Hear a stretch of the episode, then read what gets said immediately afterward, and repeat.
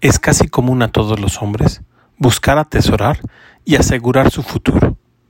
Pero hoy Jesús en el Evangelio de San Mateo nos pone una arista definitiva. El lugar en el que tenemos que atesorar es en el cielo.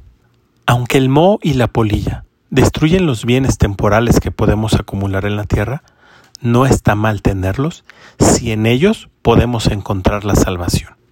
En el Evangelio de días anteriores Jesús nos enseñaba a dar limosna, que nuestra mano izquierda no sepa lo que hace la derecha en la distribución de la caridad y de la misericordia.